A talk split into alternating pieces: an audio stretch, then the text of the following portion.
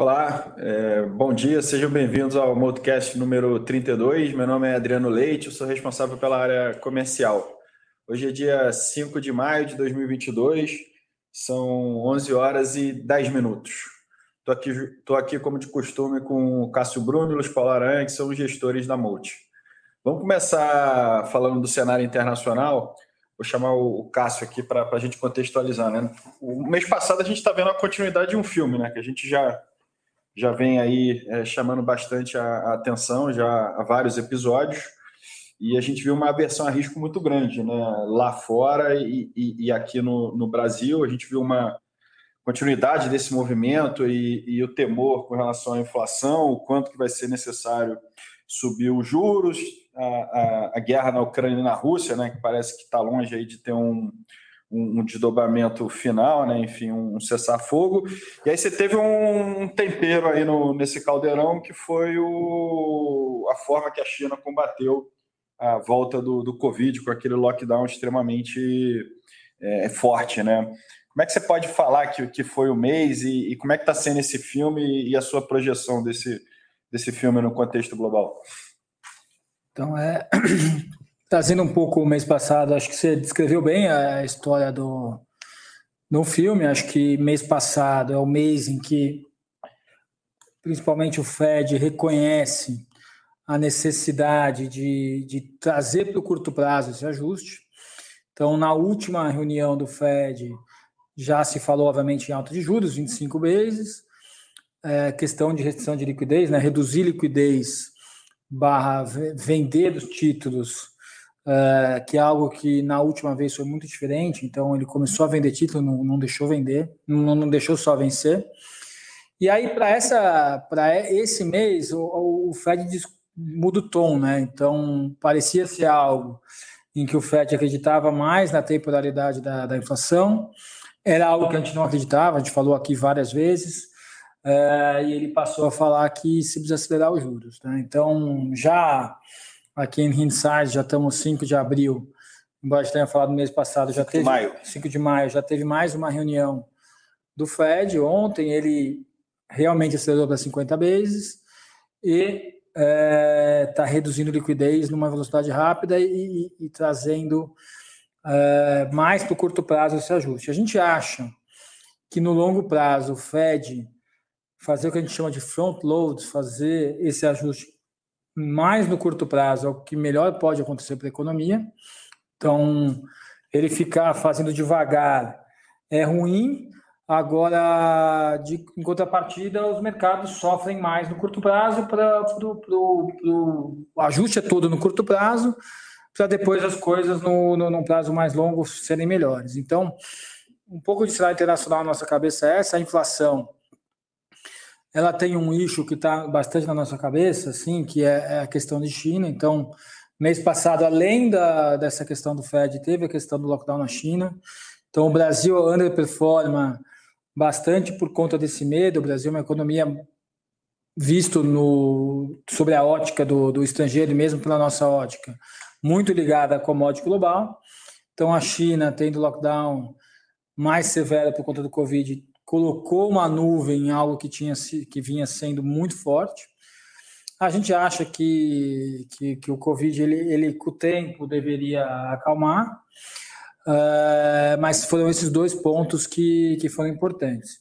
E aí, olhando para frente, a, a, dúvida que a gente fica aqui sobre, que, sobre a questão inflacionária é se esse lockdown na China ele traz mais supply uh, issues, né? Então, a questão da oferta de produtos acabados ela fica mais problemática do que antes, e aí você tem mais inflação, uh, e aí o ciclo de juros tem que acelerar ou não. Então, esse é o, esse é o que a gente está hoje pensando, como que isso, como que a questão de produção na China foi, e como isso vai impactar uh, estoques globais de produtos acabados, e aí como isso impacta a inflação. Então, ainda uh, parece cedo para saber. A gente sabe que muito do ajuste é, já foi reconhecido, e aí tem que esperar um pouquinho o mercado. Parece que aquela obviedade que a gente via de mercados tá, não está mais tão fácil. Tá, Joia. O, o Aranha agora trazendo para o Brasil, né? Então a gente vem esse nível de incerteza absurdo, vários temas, né? E, e, e o mercado processando isso com, com, com o tempo, né? Mas enfim, número de, de incerteza aí muito grande. E aí, quando a gente vem para o Brasil, óbvio que o mês passado né, os ativos aí refletem essa instabilidade uhum. externa, mas ao mesmo tempo a gente vê é, dados locais bem melhores do que eram prognósticos ali na, na virada do ano. E, e, e, parte disso já começando a refletir aí no, nos balanços, especialmente quando vê resultados é, é mais na ponta, assim, pegando de, de, fevereiro, março, entrando já nesse, nesse trimestre. Né? Como é que você é, pode falar um pouco desse caldeirão aí do o global? Aqui, obviamente, a gente tem um cenário de inflação, ontem teve Copom, né, sinalizando que deve ter mais um, um aumento de juros. Como é, como é, como é que balanceia essa, é, pois é, a gente, toda. como a gente vem falando, né, o Brasil ficou muito na frente do ciclo. Então, é, a gente teve um, um, uma surpresa muito positiva quando a gente vê a atividade. Após o, o mês de março, né, principalmente depois do carnaval, a reabertura da economia contribuiu muito para o aquecimento da atividade. Então, a gente está vendo um cenário muito distinto quando a gente conversa com as empresas, observa resultados, as empresas estão melhorando é, é fato de que a, a, algumas, algumas pessoas ainda acham que essa melhora possa ser temporária, porque o efeito do, do, da subida de juros ainda vai acontecer né, no segundo semestre. E só que para a precificação dos ativos, né, na hora que você termina o ciclo de juros, independente que você possa ter uma piora na frente, o mercado vai precificar essa melhora, essa redução de juros, né? E então a gente está muito mais próximo do final do ciclo aqui de, de ajuste do que o que está acontecendo lá fora, que ainda é, existe aí é, grandes incertezas. Então a gente vem aqui mais animado, principalmente com as empresas cíclicas domésticas, que estão tendo né, resultados melhores e que o mercado já precificou elas é, com um preço mais atrativo. Né? É, esse foi um mês mais difícil, porque apesar da performance toda de Brasil, né, quando você teve aí a questão na China, é, o, os fluxos viraram e isso pesou um pouco, mas a gente não vê isso como uma mudança estrutural, a gente vê isso como uma realização de mercado e que o, o Brasil está performando bem, está bem posicionado em toda essa questão geopolítica e que a gente vai ser é, o, o, primeiro país a parar de subir juros, a gente é, tem uma economia que está melhor do que a expectativa, e os preços ativos eles estão é, ainda é, com gordura para olhando o, o, valuation né, da, das empresas. E aí, até aproveitando aqui, vou ficar com você, vamos falar do, do FIA, né? O mês passado, assim, praticamente tudo caiu, né? Sobrou para commodity, banco, cíclico local, enfim, e tudo mais, né? Então, o, o, o FIA ele teve um retorno no mês de menos 9,36 contra o Ibovespa de menos 10,10 no ano, o FIA está com retorno de menos 2,22 contra um Ibovespa de 2,91.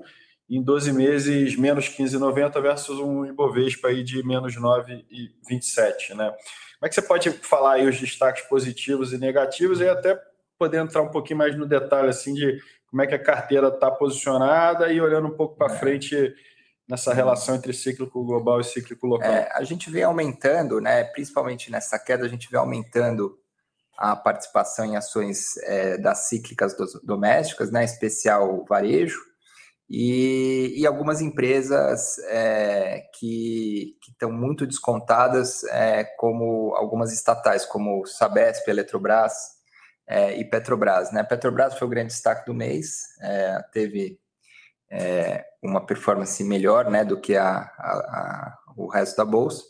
E tem duas posições micro que, que, voltaram bastante esse mês, que, que, prejudicaram, que foi a BRF, por conta de um resultado trimestral muito ruim, e Americanas por conta né, de todo o sell-off em, em, empresas aí de crescimento e que a gente considera que a empresa não tem mais crescimento é, embutido no preço, por isso da simetria que, que a gente vê. Legal. E Cássio, o, o mês passado, assim, né, falando do Equity Red, que é um fundo de valor relativo, um long and short, ele foi muito bem, né, assim, mostrando a, a descorrelação com, com o comportamento do mercado. especificamente com o Ibovespa o mercado de ações. Né? Então, no mês ele teve um retorno aí de 2,42 versus um CDI de 0,83, no ano 4,06 versus um CDI de 3,29.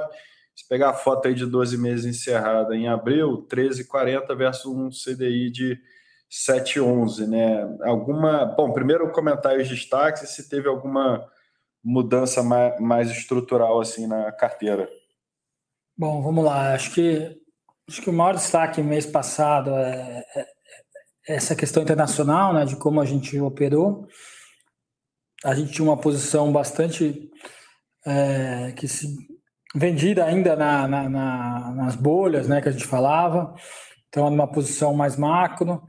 É, nesse caso, bastante macro, a gente tinha posição de, de S&P vendido num, num, num, ETF que tem várias empresas é, que não geram lucro. Foi, foi um resultado muito bom, a gente operou muito bem isso ao longo do ano. Primeiro a gente teve Brasil contra, é, contra esse ETF, depois a gente migrou para S&P contra esse ETF.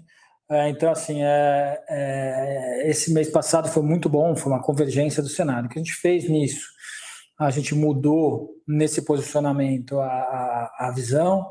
Então, a gente acha que, embora ainda tenha espaço para cair, os ciclos são muito longos, a simetria já está menor, pode ser que a gente volte se tiver um grande rebound, mas a simetria é mais difícil. Um pouco que eu falei antes, a gente acha que os juros subiu bastante nos Estados Unidos, é, acho que o Fed vai tomar uma instância um pouco mais conservadora daqui para frente.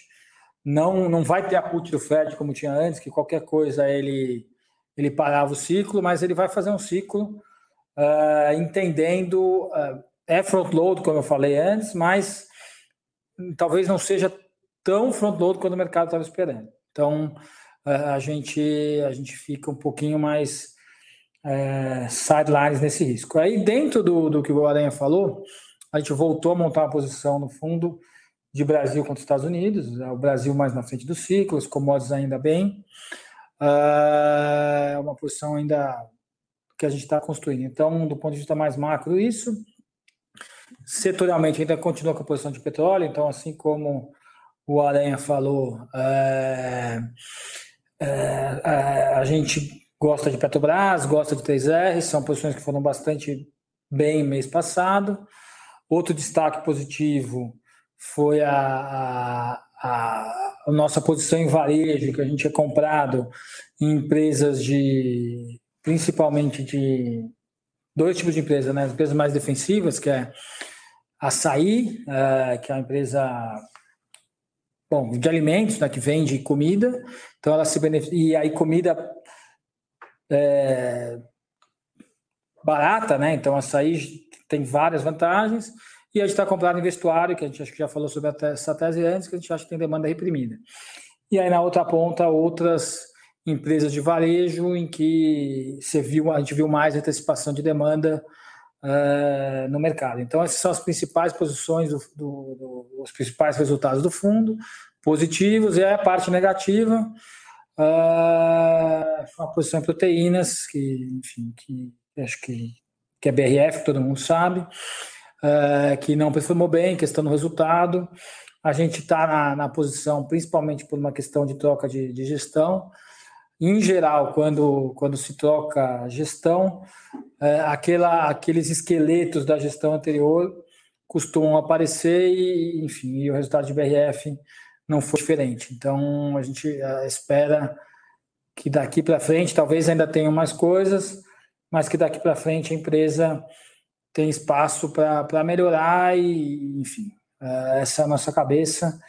Uh, bem simplificado. Legal, agora vamos para o long bias, né? Que ele, ele pega toda essa carteira aí do ActRed e tem ainda uma inteligência de como fazer direcional, do quanto em qual mercado, se é índice, se é ações, se é aqui no Brasil, é internacional, ainda a possibilidade de ficar tanto comprado quanto, quanto vendido, né? O, o, fundo, assim, ele, ele passou ao longo do mês aí com a exposição comprada baixa, né? Lembrando aí os ouvintes que o, o ponto neutro é mais 50, ou seja, 50% comprado está abaixo disso, a gente está com um tom mais é, reticente, mais cauteloso. A gente ficou entre 30% e 35%, 40% comprado. E no finalzinho do mês ali, a gente acabou aumentando um pouco essa exposição. É que você pode comentar um pouco aí o, o, o porquê de ter ficado baixo, né? É óbvio que, que, que foi bom ter ficado, né? Pelo que a gente descreveu aí dos mercados. E por que ter, ter aumentado na, na virada do mês? E como que você, você aumentou, né?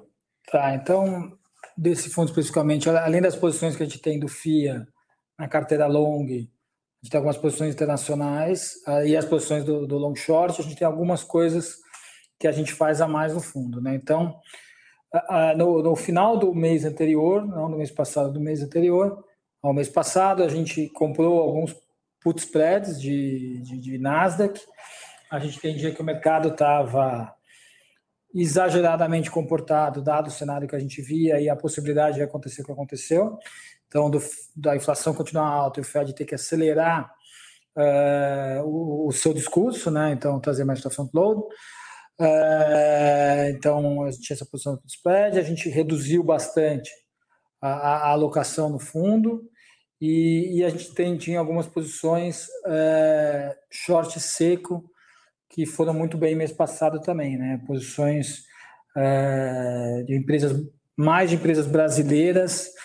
Uh, focadas em alto foca, crescimento. Né? Focadas em alto crescimento. Então, a gente estava short em algumas posições nessa linha. E, e, aí a gente já também viu a China, a China ajudou a gente a, a, querer ficar mais, mais neutro, né? Então a gente volta a aumentar um pouco a posição aqui, acho que o, o ficando mais, então estava mais bem pouco comprado, agora a gente volta a comprar um pouco. É, nossa visão é, é, enfim, a bolsa volta aos 100 mil pontos, papéis baratos, commodity ainda andando. É, a gente vê mais para frente uma solução em China. A gente vê a questão que eu falei do, do Fed é, sendo agressivo, mas não muito mais agressivo do que do que do que o mercado esperava. Então assim, a, a simetria de estar muito underweight é, reduziu, então a gente resolveu reduzir a posição, ficar mais para o neutro. Tá joia. Só lembrando aqui que eu não comentei do resultado do Longwise, ele fechou o mês com menos 1,90 contra um Ibovespa de menos 10,10. No ano, 3,29 perdão, 3,68 versus um Ibovespa de 2,91 em 12 meses 5,90 versus um Ibovespa aí de menos 9,27. A gente vai encerrando aqui o Multicast. Vou agradecer o Cássio Aranha pela participação e agradecer aos ouvintes aí que tiveram a oportunidade de ouvir. Obrigado e bons investimentos a todos.